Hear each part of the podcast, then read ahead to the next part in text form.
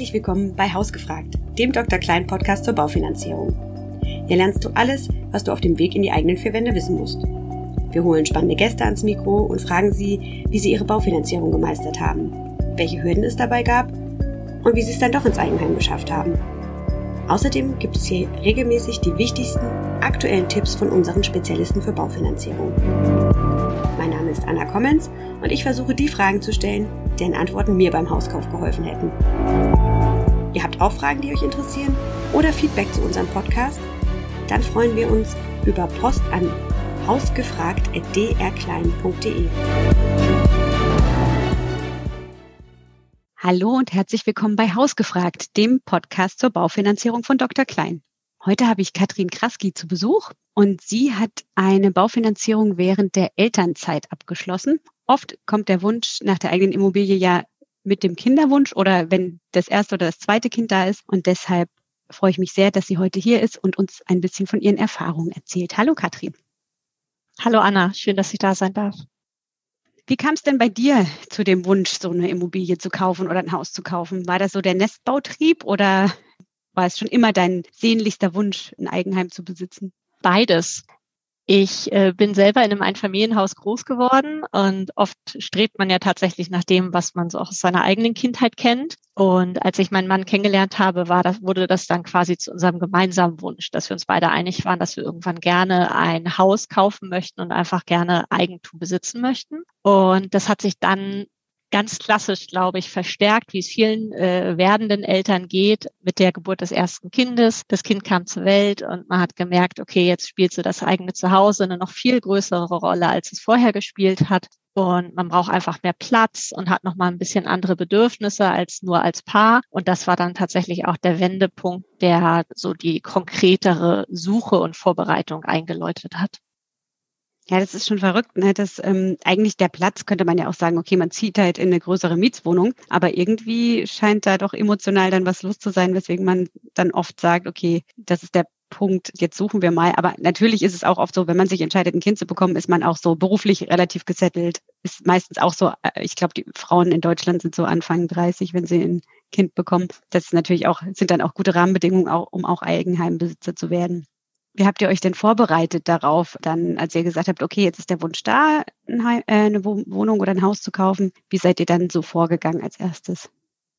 Also die ersten Schritte waren tatsächlich erstmal so Blicke in die klassischen Immobilienportale, um ein Gefühl zu bekommen, was gibt es überhaupt, wie sind die Preise, wird es uns überhaupt möglich sein, eine eigene Immobilie zu bezahlen? Wie ist das so? Ähm, wir haben damals in Hamburg gewohnt und da war natürlich die Preislage besonders äh, spannend und hoch. Und darum war das auf jeden Fall so der aller, allererste Schritt, um erstmal ein Gefühl zu bekommen, wie ist der Markt, wie sind die Preise? Und als nächstes haben wir dann schlichtweg unser Einkommen angeschaut und haben wirklich eine ganz klassische Haushaltsrechnung mit Einnahmen und Ausgaben gemacht und haben wirklich mal geguckt, was, was haben wir überhaupt und was haben wir aktuell für Fixkosten und was, was würde sich für uns vielleicht auch gut anfühlen, was wir monatlich an Rate überhaupt stemmen könnten. Und da haben wir wirklich, ja, wie soll ich sagen, sehr klar raufgeschaut, was unser, unsere Einnahmen, Ausgaben angeht und haben da auch ganz ehrlich mit uns raufgeschaut. Also wirklich geguckt, womit würden wir uns denn gut fühlen. Also oft ist es ja so, dass man eine höhere Rate durchaus stemmen könnte, aber mehr, man merkt, so ging es mir auf jeden Fall. Ich habe dann gemerkt, okay, damit würde ich mich gar nicht mehr wohlfühlen. Also ich könnte dann gar nicht mehr schlafen mit so einer Rate. Und darum war es für uns wirklich wichtig, da sehr, sehr ehrlich mit uns selber zu sein und eine ganz ehrliche Haushaltsrechnung aufzumachen, wo man nichts schönt und nochmal hier und da nochmal irgendwelche Ausgaben vielleicht schön rechnet oder so, sondern wirklich knallhart guckt, das sind die Einnahmen, das sind die Ausgaben und das ist reell machbar für uns. Also das war ja auch was, äh, Ringo war ja auch schon mal bei uns im Podcast und hat über das Thema Eigenkapital und Budgetermittlungen erzählt. Und das war ja auch was, was er sagt. Also Banken setzen ja auf Pauschalen an, was so eine Rate, also wie hoch die Rate sein kann bei Ausgaben vor allen Dingen. Und um wirklich ein gutes Gefühl zu kriegen, ob man sich das leisten kann, machen die meisten Menschen das, glaube ich, so, dass sie wirklich so eine Exit-Tabelle machen und da bis ins Kleinste gucken, was gebe ich da eigentlich so monatlich, jährlich aus. Manche, Einna äh, also manche Ausgaben kommen ja auch jährlich, dass man die auch nicht vergisst. Genau, also das ist, glaube ich, für das eigene Gefühl auf jeden Fall sehr wichtig. Du sagtest, ihr habt ja dann in Hamburg gesucht und als ihr dann so das Budget, was ihr, was sich für euch gut anfühlt, äh, was die monatliche Rate betrifft, ermittelt habt, wie seid ihr denn dann weiter vorgegangen? Habt ihr dann geguckt, okay, die, die Lage gefällt uns oder und da suchen wir oder da merken wir, okay, das, das passt nicht zu unserem Budget, wir gucken mal woanders oder wie war dann der Weg weiter? Also erstmal haben wir wirklich im engeren Umkreis von, von unserem damaligen Hamburger Wohnort geschaut und haben da tatsächlich auch verschiedene Immobilien angeguckt, was ein sehr, sehr wichtiger Schritt war, um auch dort wieder ein Gefühl zu bekommen, was wir überhaupt für unser Geld bekommen könnten, beziehungsweise eben auch nicht bekommen, insbesondere in Hamburg. Und das hat dann tatsächlich auch dazu geführt, dass wir diesen Radius, unseren Suchradius im Lauf der Zeit einfach immer weiter ausgeweitet haben, weil sich gezeigt hat, dass der Hamburger Raum für uns zu teuer war, beziehungsweise das, was wir für unser Geld bekommen hätten, war für uns das nicht wert. Da stimmte für uns das Preis-Leistungs-Verhältnis nicht. Und in der Folge haben wir dann einfach unseren Suchradius ausgeweitet und haben den halt quasi ja um so 50 Kilometer rund um Hamburg gestrickt, zumal ich selber auch gebürtig aus Lübeck komme und hier Familie habe. Und äh, dementsprechend, ja, haben wir dieses Feld erweitert. Und das war dann tatsächlich auch der richtige Schritt, sich so ein bisschen zu lösen von den ersten Vorstellungen, die wir hatten, sondern zu sagen, wir erweitern den Radius und wir haben uns auch nicht festgelegt, ob es jetzt unbedingt ein Einfamilienhaus sein muss oder ob es auch ein Doppelhaus oder ein Reihenhaus tun würde. Da waren wir erstmal offen. Aber am Anfang hattet ihr gesagt, es wäre gut in eurer Umgebung, da wahrscheinlich, wo habt ihr in Hamburg gewohnt? Langenhorn, also ganz nördlich. Und da dann ein Haus in der Nähe, was welche Parameter sollte das so haben? Was habt ihr euch da gedacht? Also was war so das, die, die, Traumimmobilie oder das Wunschobjekt, was ihr so vor Augen hattet, als ihr sagtet, wir wollen mal Eigenheimbesitzer werden? Ich glaube, das Wunschobjekt ist genau das, was alle jungen Familien suchen. Ein Familienhaus, möglichst geräumig, äh, von den Quadratmetern her, mit einem schönen großen Garten, mindestens vier Zimmer, so dass man genug Kinderzimmer auch hat. Ja, das war, also die Ausgangslage waren definitiv die ganz klassischen Parameter, die, glaube ich, sehr, sehr viele Eltern an ein Eigenheim setzen. Und dann wird man so ein bisschen lockerer und sagt, okay, dann ein bisschen weiter weg oder ein bisschen kleiner oder wir verzichten auf dies und das. Ne? Also irgend so, man merkt dann tatsächlich auch, finde ich, wenn man, wie du auch sagst, wenn man sich Immobilien anguckt, merkt man dann ja auch so, wo bin ich denn bereit, den Kompromiss einzugehen, weil dieses ganz perfekte gibt es ja meistens dann doch nicht. Es gibt ja einfach eine Knappheit an, an Immobilien. Irgendwann muss man halt gucken, was ist einem wie viel wert. Ne? Und wir haben zum Beispiel keinen Parkplatz und keinen Keller und keinen Dachboden. Und das war am Anfang, ja, hätten wir bestimmt am Anfang nicht gesagt, dass das okay ist. Aber jetzt sind wir total froh, dass das der Kompromiss war, den wir gemacht haben, weil wir uns sonst total wohlfühlen hier. Genau, das ist das Thema Kompromiss. Wie lange habt ihr dann gesucht, bis ihr euer Haus gefunden habt? Also insgesamt waren es drei Jahre, die wir gesucht haben. Wirklich vom ersten konkreten Gedanken bis zum Kauf.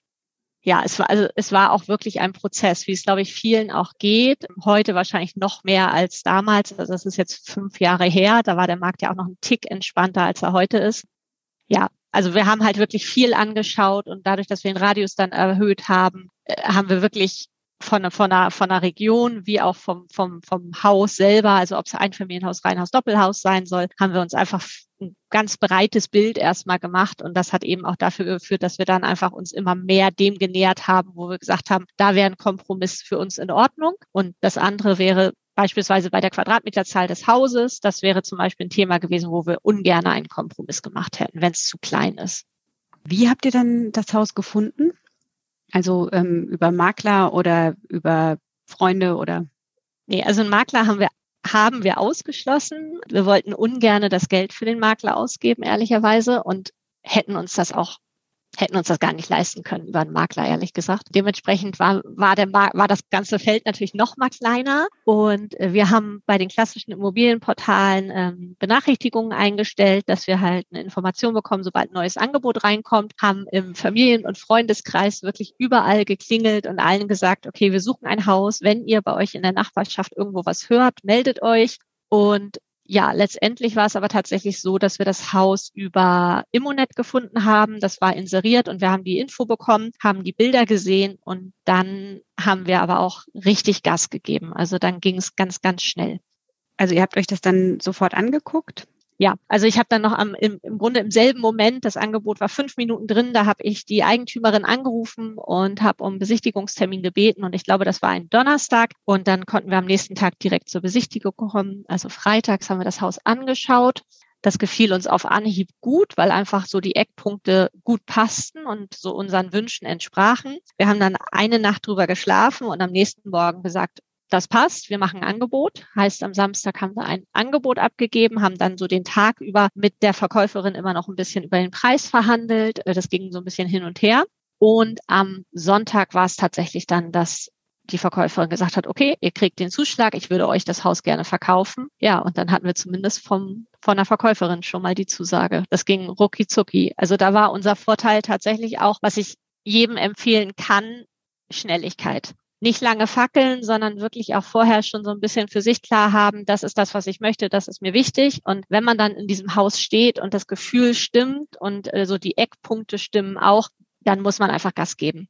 Aber das, ihr habt ja auch dann schon euer Budget gekannt, ne? Weil nur das, das Gefühl ist ja oft schon da irgendwie, das ist das richtige Haus. Aber wenn man dann nicht weiß, ähm, kann ich mir das leisten oder nicht, ist natürlich ähm, ein bisschen schwieriger. Also wenn man da schon die Info in der Tasche hat, so das ist das, was geht, ist man natürlich dann deutlich schneller. Genau, absolut. Das war aber auch ein wichtiger Punkt in unserer Vorbereitung, dass wir wirklich für uns klar hatten, das sind die Einnahmen und Ausgaben uns, unserer Familie. Und gleichzeitig hatten wir aber damals, als wir den, also als wir begonnen haben, den Gedanken zu hegen, ein Haus zu kaufen, haben wir bei meiner Hausbank einen Beratungstermin gemacht und die hat dann einmal auch drauf geschaut ne, und hat sich so ein bisschen Überblick verschafft und die hat uns dann auch so eine Hausnummer genannt, in dem Rahmen sich das Beschäftigen be bewegen kann. Und das war dann unsere Orientierung zumindest, so dass wir wussten, wir sind jetzt nicht völlig fernab unserer Möglichkeiten. Ja, also so eine klassische Budgetberatung nochmal, wo man so eine Hausnummer kriegt. Das Haus, was ihr jetzt habt und die erste Immobilie, die ihr vor Augen hattet, als ihr dachtet, ihr werdet ähm, Eigenheimbesitzer, wie weichen die jetzt voneinander ab? Im Wesentlichen äh, vom Grundstück her, von der Grundstücksgröße.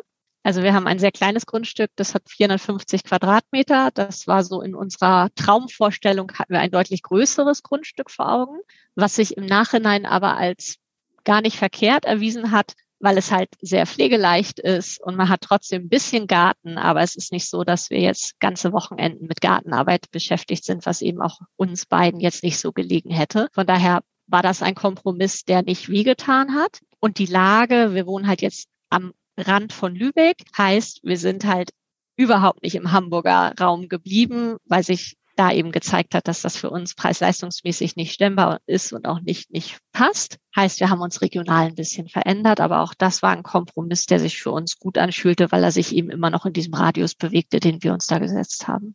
Und ihr habt euch ja auch getraut, hast du gerade gesagt, nochmal an dem Preis so ein bisschen zu verhandeln. Also für uns war auch ganz klar, dass wir über den Preis nochmal sprechen möchten mit der Verkäuferin der Preis erschien uns zum damaligen Zeitpunkt einfach ein Tick zu hoch angesetzt. Es war so, dass im Obergeschoss ein Badezimmer halbfertig war nur und ähm, da eben noch so ein paar Arbeiten durchgeführt werden mussten, wie Fliesenarbeiten, Malerarbeiten und auch eine Badewanne fehlte noch. Und äh, das war dann so für uns der Aufhänger, auch zu sagen, okay, euer Preis ist ein Tick zu hoch. Wir würden euch anbieten, ein bisschen weniger zu geben. Ich meine, es waren, ich muss lügen, ich meine, wir haben fünf Prozent etwa noch ähm, runterhandeln können. Und damit fühlte sich das dann auch für uns gut und richtig an.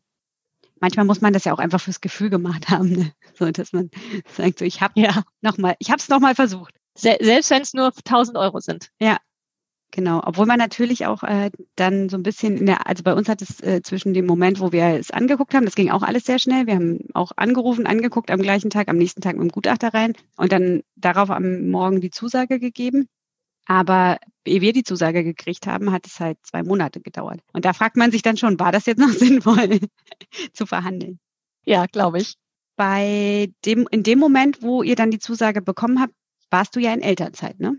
Richtig. Also als wir halt unsere Erstberatung bei meiner Hausbank hatten, war es halt so, dass wir zwar schon ein Kind hatten, aber ich war nicht in Elternzeit. Wir haben beide, waren beide berufstätig und auf der Basis wurde dann halt diese Haushaltsrechnung durchgeführt. Und zum Zeitpunkt, als wir das Haus gefunden haben und eben auch kaufen wollten, war ich in Elternzeit. Und das, da wurde es dann tatsächlich ganz interessant, weil wir das überhaupt nicht für uns bedacht haben, weil für uns war vollkommen klar, dass mein Elterngeld ja Teil unseres monatlichen Einkommens ist. Davon leben wir mit. Von daher war für uns total logisch, dass das auch in die Haushaltsrechnung der Bank einfließt. Und als wir dann letztendlich bei unserem Berater saßen mit allen Unterlagen des Hauses, dem konkreten Kaufpreis und unseren Einnahmen und Ausgaben und allem, ja, da sagte der Berater dann, dass es ihm wirklich leid tut, aber dass mein Elterngeld nicht berücksichtigt werden kann, weil es halt keine konstante fortlaufende Einnahme ist. Es ist halt eine zeitlich begrenzte Einnahme und dadurch äh, fließt das Elterngeld nicht in unsere Einnahmen ein. Und das war wirklich ein Schock, weil wir damit überhaupt nicht gerechnet haben. Ich habe da überhaupt nicht dran gedacht, dass das irgendwie anders bewertet werden könnte als ein normales Einkommen, wenn man berufstätig ist. Und ja, dann saßen wir halt da und haben erstmal ein bisschen dicke Backen gemacht. Und die Info habt ihr bekommen, nachdem ihr die Zusage von der Verkäuferin hattet und dann alles ja mit der Beantragung des Darlehens und so weiter ja auch nochmal schnell gehen muss, ne? Meistens. Genau, also es war wirklich, es war äh, Zeitdruck dahinter. Wir wollten natürlich schnellstmöglich jetzt äh, das Darlehen auch durchhaben, um eben schnellstmöglich den Kaufvertrag machen zu können, weil natürlich schon auch immer noch die Angst im Hinterkopf war, dass es, dass der Verkauf ja auch platzen könnte, je länger das äh, sich zieht, dieser Prozess. Und äh, dementsprechend war da natürlich schon auch ein bisschen Druck hinter, ja. Also ihr seid, nachdem ihr die Zusage bekommen habt, ähm, dann zu einem Berater gegangen und habt gesagt, so ähm, jetzt haben wir ein Haus und jetzt brauchen wir schnell einen Kredit. Und dann kam die Information, und leider, Frau Kraski, Ihr Elterngeld fließt da nicht mit ein. Man könnte ja denken, ähm, also Elterngeld ist eine, ja, ist irgendwie eine temporäre Sache, aber man bekommt ja Elterngeld, weil man ein Arbeitsverhältnis hat dann würde ja sozusagen irgendwann zumindest wieder dieses Arbeitsverhältnis in Kraft treten. Aber das ist irgendwie egal wahrscheinlich, ne? weil Elternzeit kann man ja auch ganz viele Jahre nehmen. Wahrscheinlich ist dann das der Punkt. Oder haben die das irgendwie erklärt? Ja, da bin ich auch noch mal ins Gespräch gegangen, weil mich das tatsächlich auch ein bisschen, ich habe mich da ein bisschen persönlich auch angefasst gefühlt, muss ich ehrlich sagen, weil ich ja nun mal einfach immer gearbeitet habe. Und wie du sagst, das Elterngeld bekommt man ja einfach aufgrund seiner vorigen Berufstätigkeit. Und dass das dann plötzlich so gar nichts wert sein sollte, das hat mich schon auch irgendwo gekränkt. Und darum hatte ich ihm auch nachgefragt, was da die Gründe sind und was da der Hintergrund ist. Und genau, da sagte der Berater eben auch, die, die Elternzeit an sich, dass man die natürlich auch, das heißt nicht, dass jeder ein Jahr Elternzeit nimmt, wie es bei mir der Fall war, ein Jahr Elternzeit gleich ein Jahr Elterngeld, sondern viele machen auch längere Elternzeit und dann deckelt sich das nicht mehr mit dem Elterngeld eins zu eins. Und gleichzeitig ist es einfach auch so, dass man zwar seinen Arbeitsplatz ja sicher hat, in Anführungsstrichen, und nach der Elternzeit äh, Anspruch drauf hat. Gleichzeitig ist es ja aber nun mal leider Gottes noch immer sehr weit verbreitet, dass oft äh, die ersten Wochen nach Rückkehr aus der Elternzeit man gekündigt wird. Auch die Option gibt es ja. Und meine Frage war dann tatsächlich auch, ob ich nicht irgendwas tun kann, weil vollkommen klar war, dass mein Arbeitgeber mich auf jeden Fall wieder zurücknimmt und ich auch auf jeden Fall zurückgehe. Und äh, daraufhin sagte der Berater, dass ich eigentlich kaum etwas tun kann, um das irgendwie zu beeinflussen. Ich habe dann aber dennoch äh, bei meinem Arbeitgeber so eine formlose Bescheinigung mir erstellen lassen, dass er mir bestätigt, dass ich nach Ende der Elternzeit auf jeden Fall wieder in diese Firma zurückkehren werde. Ob das jetzt einen Einfluss hatte, sei mal dahingestellt, aber das war tatsächlich etwas, was ich auch für mein eigenes Gefühl brauchte. Wahrscheinlich sind das dann so standardisierte Prozesse, wo man sagt, okay, ja, für mich persönlich als äh, Menschen ist es wichtig, weil ich habe das ja so darauf hingearbeitet und das auch so mit kalkuliert, aber für das eigene Gefühl ja auf jeden Fall total gut. Dann hat er gesagt, okay, nee, ähm, egal wie nett sie jetzt sind und wie viel sie vorher mhm. gearbeitet haben, nützt jetzt nichts. Hat das dann eure Haushaltsrechnung durcheinander gewirbelt? Also äh, war es dann eng? Ja, absolut. Also es, es wurde dann deutlich knapper, weil unsere ganze Kalkulation, unsere ganzen Gedanken basierten eben tatsächlich auf diesen zwei Einkommen. Also auch wenn das Elterngeld kein konkretes Einkommen war, aber für uns ja schon. Und äh, da saßen wir eben und plötzlich war dieser eine Posten komplett gestrichen. Das, das äh, Geld fehlte natürlich in der Haushaltsrechnung und dementsprechend saßen wir da und waren ein bisschen ratlos und hatten, also da wir uns ja nun in der Tiefe auch noch nie mit dem Thema Baufinanzierung befasst haben, war es in dem Moment Gold wert, dass wir einfach einen Berater an der Seite hatten, der solche Situationen garantiert auch schon sehr, sehr oft erlebt hat und der genau wusste, was man jetzt irgendwo tun kann, um sozusagen die Kuh vom Eis zu holen und diese Finanzierung noch möglich zu machen. Und da war unser Berater ganz fantastisch und hat uns wirklich an die Hand genommen, hat dann einfach verschiedene Rechnungen durchgeführt, beispielsweise ähm, eine längere Laufzeit des Darlehens vorzunehmen, wie sich das auswirken würde oder wie es sich auswirken würde, wenn wir das Eigenkapital erhöhen. Und das war letztendlich dann auch der beste Ratschlag, den wir bekommen haben von unserem Berater. Heißt, wir haben das Eigenkapital um 20.000 Euro erhöhen können. Und daraufhin war es so, dass die Rate gut passte. Das passte alles in unsere Haushaltsrechnung, in unser Budget gut rein. Und es sorgte eben auch dafür, dass wir nochmal einen Tick bessere äh, Zinskonditionen bekommen haben. Und das war eben dann wirklich der Ratschlag unseres Beraters. Und unser, also es war die Situation war so, dass unser ganzes Budget, äh, Geld, Erspartes war ja einkalkuliert schon. Also wir hatten jetzt nicht irgendwo noch mal so 20.000 Euro unter Ich dachte Kopf schon gerade auch so, hm, wo kommen die ja, her? Mhm, genau, das, das wäre richtig klasse gewesen. War leider nicht der Fall, aber ähm, wir hatten glücklicherweise von beiden Seiten Familie äh, zur Seite, die sofort gesagt hat, okay, gar kein Thema, jeder gibt 10.000 Euro als ein Privatdarlehen und so haben wir das dann auch geregelt. Das heißt, wir haben 20.000 Euro als Privatdarlehen bekommen und konnten das als Eigenkapital einbringen und haben damit quasi das Darlehen dann relativ problemlos abschließen können. Okay, und war das für euch eine große Hürde, da die Familie zu fragen, oder? Im ersten Moment schon. Im zweiten Moment war es aber die einzige Option. Mit dieser Kombination dann mit dem Privatdarlehen, was ja wahrscheinlich einfach ein zinsloses Darlehen ist. Ich kenne das so, man bekommt dann eine Unterschrift. Das kann ganz formlos sein, ne? Genau. Ich glaube, man braucht den Betrag und eine Kopie des Personalausweises dann von demjenigen, der einem das leiht und dann wird das als, rechnet die Bank das als Eigenkapital. Und dann gibt es oft, wie du sagst, auch diese Zinseseffekte, dass je mehr Eigenkapital, desto günstiger die Zinsen. Dann ist es ja auch meistens möglich, eine höhere Tilgung zu wählen und dann seid ihr bei der Laufzeit wahrscheinlich eher dann so geblieben, wie ihr euch das gewünscht habt. Das äh, klingt nach einer guten Beratung. ja, da war, das war wirklich so eine Situation, die, äh, wo ein guter Berater sich wirklich auch, glaube ich, in wahren Geld ausgezahlt hat. Hatte der denn dann noch so ein paar andere Tipps für euch parat? Weil du sagtest ja, ihr hattet ganz am Anfang, habt ihr euch mal Gedanken gemacht, habt ihr euch selbst überlegt, wie das Budget passt. Dann habt ihr nochmal bei der Hausbank so eine Beratung gemacht, die sagte, okay, so ist die Hausnummer. Und dann seid ihr auch, glaube ich, zu einem Vermittler gegangen ne, und habt da diese ähm, sehr tiefgehende Beratung dann bekommen. Und gab es da auch nochmal so unterschiedliche Hinweise zu dem, was ihr euch dachtet oder zu der ersten Beratung?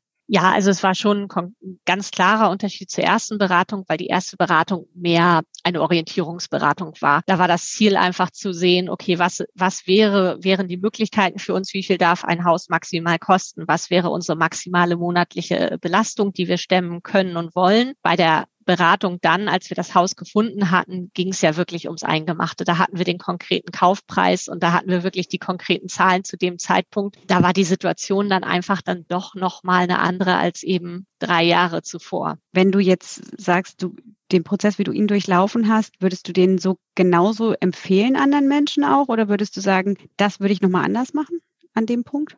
Also jeder, der jetzt diese Podcast-Folge hört, äh, wird sich wohl in Bezug auf seine Elternzeit Gedanken machen, hoffentlich, und diesen Fehler, den, den wir gemacht haben, nicht wiederholen, sondern bewusst haben, dass äh, Elterngeld eben ein Thema ist, was nicht reinfließt. Grundsätzlich würde ich es wieder machen, weil es einfach in der Lebenssituation das ist es einfach der richtige Moment gewesen, zu sagen, okay, die Familie wächst, man braucht mehr Platz. Und dann war es einfach der richtige Schritt, sich dann eben auch massiv auf diese Immobiliensuche zu machen und eben die passende Immobilie auch zu kaufen. Auch wenn es vielleicht hier und da eine kleine Hürde gab, war es ein super guter Zeitpunkt, das zu machen.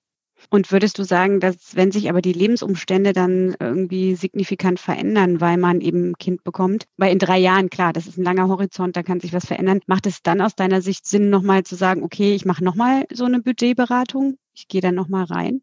Ja, unbedingt, unbedingt. Also weil einfach je klarer ihr habt, was ihr euch leisten könnt und wo auch, wo eure Grenze ist vor allen Dingen, desto klarer könnt ihr auch eure Suche eingrenzen und, und verschenkt da keine Zeit oder Energie, da irgendwelche Traumschlösser Schlösser anzuschauen, wo man hinterher sagt, das ist viel zu teuer, das können wir uns überhaupt nicht leisten. Und da schafft man so Erwartungen, die man sich im Zweifel gar nicht leisten kann. Und das sorgt dann für so ein böses Erwachen, was man sich schlichtweg ersparen kann, indem man vorher auch einfach sich beraten lässt und mal guckt, was ist überhaupt drin. Ich meine, das Spannende ist ja an der Sache, also auch wenn die Banken das Elterngeld nicht mit einbeziehen in ihre Kalkulation, ist es ja trotzdem da. Also du bekommst ja Elterngeld und wahrscheinlich ist es dann eigentlich eine ganz komfortable Situation, weil das ja dann, so stelle ich mir gerade so vor, also du hast dann die Kalkulation der Bank, wo das nicht mit drin ist, aber es ist ja Geld, was trotzdem da ist. Habt ihr das dann als Sondertilgung oder so genutzt?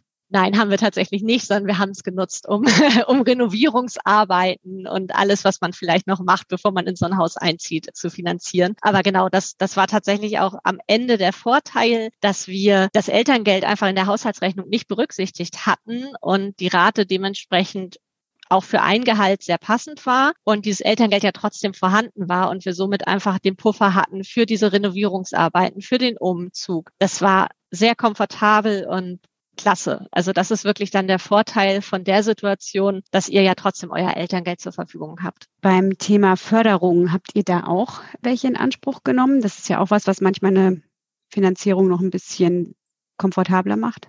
Ja, wir haben unsere Finanzierung auch gesplittet. Das heißt, wir haben von der KfW, der Kreditanstalt für Wiederaufbau, haben wir einen Teil unseres Kredites bekommen. Und äh, das wurde dann auch zu besonders guten Konditionen festgeschrieben. Und äh, das war dann auch die Basis für den zweiten Kredit, den wir abgeschlossen haben, mit dem wir den Rest des Hauses finanziert haben. Und da war die KfW einfach für uns eine gute Basis, um eine gute Finanzierung auch abschließen zu können. Genau, und manche Banken gerade bei diesem Wohneigentumsprogramm von der KfW zählen ja dieses Geld, was die KfW einem leiht, auch als Eigenkapital, wodurch auch wieder die Zinsen dann günstiger werden. Das machen nicht alle Banken, aber ein paar machen das ja auch, was dann auch nochmal ein Vorteil ist. Ne? Wie lange habt ihr euch vorher oder, oder was habt ihr am Anfang gedacht, wie lange brauchen wir, um die Immobilie abzuzahlen? Was fühlt sich da gut für uns an? Der Renteneintritt meines Mannes war immer die Grenze und das hat die Beratung, die Bank dann auch genauso bestätigt, dass einfach das Limit ist. Und das waren 25 Jahre, die wir machen konnten. Und ähm, das passte aber auch in unsere, in unser Bild und in unseren Wunsch rein. Habt ihr von Anfang an auch gesagt, wir sparen so einen gewissen Betrag oder planen wir als Puffer für Rücklagen ein? In Bezug auf den Hauskauf oder in Bezug auf, sobald wir das Haus haben? Also sobald man dann das Haus hat, muss man ja den Kredit weiter bedienen, auch wenn so ein Haus ja auch einfach mal kleine Krankheiten hat, also irgendwie die Heizung, was ich vorhin sagte, oder die Fenster oder sowas. Ja, absolut. Also wir haben halt wirklich mit, mit dem Datum des Hauskaufes, Hauskaufes haben wir angefangen, spezielle Rücklagen zu bilden. Die haben wir halt auf Basis des Alters des Hauses definiert. Also unser Haus war damals erst zwei Jahre alt, als wir das gekauft haben. Das heißt fast ein Neubau. Und wir wussten halt, okay, das Dach, das wird jetzt nicht in fünf Jahren fällig sein und die Heizung wird jetzt vielleicht auch noch ein paar Jahre durchhalten. Das heißt, die großen Kosten äh, lassen hoffentlich noch einen Moment auf sich warten und auf der Basis haben wir dann eine Summe definiert, die wir einfach monatlich zur Seite legen, um davon etwaige Instandhaltungsarbeiten bezahlen zu können. Also die habt ihr euch selber so ausgedacht, dass sie sich gut anfühlt. Genau, einfach nach Bauchgefühl und einfach gesagt, gut, wie lange hält zum Beispiel die Heizung noch? Die hält meinetwegen zehn Jahre, dann haben wir gerechnet, gut, noch acht Jahre hätte die Heizung, was kostet eine Heizung? Dann haben wir so ein bisschen versucht, mal rückwärts zu rechnen, um einfach ein Gefühl zu bekommen, auf was wir da monatlich so kommen würden.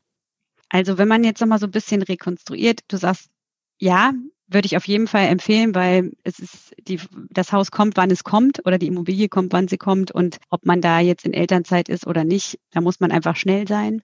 Vorher Budgetberatung macht auf jeden Fall Sinn. Und auch wenn sich dann die Lebenssituation nochmal ändert, da vielleicht auch nochmal nachzufragen, jetzt sieht die Sache so und so aus. Was, wie wirkt sich das auf mein Budget aus oder auf meine Finanzierung aus? Macht auch Sinn. Man kann ja auch ganz einfach mit Budgetrechnern, die es im Internet gibt, mal so eine ganz grobe Hausnummer sich ausrechnen. Die packen wir, also unseren Budgetrechner, den Link dazu packen wir euch auch in die Show Notes. Im Endeffekt sagtest du, was ich verstanden habe jetzt, dass sich die ganze Baufinanzierung dann ganz gut angefühlt hat, weil das Geld nicht kalkuliert war, aber es euch trotzdem zur Verfügung standet und ihr dann es euch auch noch richtig hübsch machen konntet, sozusagen, mit, mit den Renovierungen. Gibt es noch irgendwie so den totalen Geheimtipp, den du unseren Hörerinnen und Hörern noch mitgeben würdest? Ein Geheimtipp ist es sicherlich nicht, aber es ist einfach so wirklich so früh wie möglich euch sortieren, so früh wie möglich einen Überblick kriegen über eure Finanzen, ganz klar definieren, was das Ziel ist, wie viel Eigenkapital ihr gerne ansparen wollt und dann einfach so früh wie möglich anfangen. Und dann ist es manchmal eben auch so, dass man in den sauren Apfel beißen muss und sagt, okay, wir machen jetzt gerade keinen Urlaub, sondern wir sparen das Geld oder das Weihnachtsgeld wird nicht für einen neuen Fernseher ausgegeben, sondern auch das wandert aufs Sparbuch, einfach um so viel Eigenkapital wie möglich anzusparen, weil das einfach das A und O ist und euch dann auch in der Finanzierung bei dem Darlehen so einen gewissen Gestaltungsspielraum gibt. Ja, also das ist auf jeden Fall was, was ich auch immer wieder von unseren Beraterinnen und Beratern höre, dass Eigenkapital auch so gewisse Struktureffekte hat, je nachdem, wie viel Prozent Eigenkapital von der, dem Kaufpreis vorhanden sind, verändern sich eben auch die Zinsen. Da gibt es so Struktureffekte. Und da macht es auf jeden Fall Sinn zu fragen, machen jetzt 2000 Euro Eigenkapital nochmal einen Zinssprung aus oder eher eine Zinssenkung aus. Das ist sicherlich total sinnvoll. Ja, ganz vielen Dank für den Input auf jeden Fall schon mal, Katrin. Ich habe noch so eine ganz schnelle Schnellfragerunde. Machst du da mit? Hast du da Lust zu? Sehr gerne. Los geht's. Stadt oder Land? Land. Baumhaus oder Hausboot? Baumhaus. Vintage oder modern? Modern. Minimalismus oder Luxus?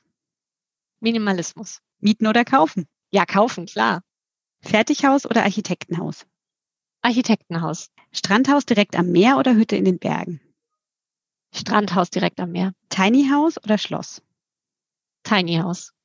Küche im Landhausstil oder strahlende Ho Hochglanzküche? Gar nichts von beiden. das geht nicht. Ah, strahlende, Hoch strahlende Hochglanzküche. Wieso, wie sieht deine Küche aus? Matt. ah, aber modern oder eher äh, Landhaus? Es ist ein Mix. Okay. Ein, eine moderne Landhausküche. Okay, ganz herzlichen Dank, Katrin, für, dass du uns da Einblicke gewährt hast und sehr viele Details auch genannt hast. Ich bin mir sicher, das hilft unseren Hörerinnen und Hörern. Ganz herzlichen Dank euch fürs Zuhören. Wenn ihr noch Fragen habt, schreibt uns gerne an hausgefragt.drklein.de. Wenn ihr Ideen habt oder Feedback zu dem Podcast, auch gerne an diese E-Mail-Adresse Rückmeldung. Wir freuen uns da sehr drüber und wünschen euch noch einen schönen Tag.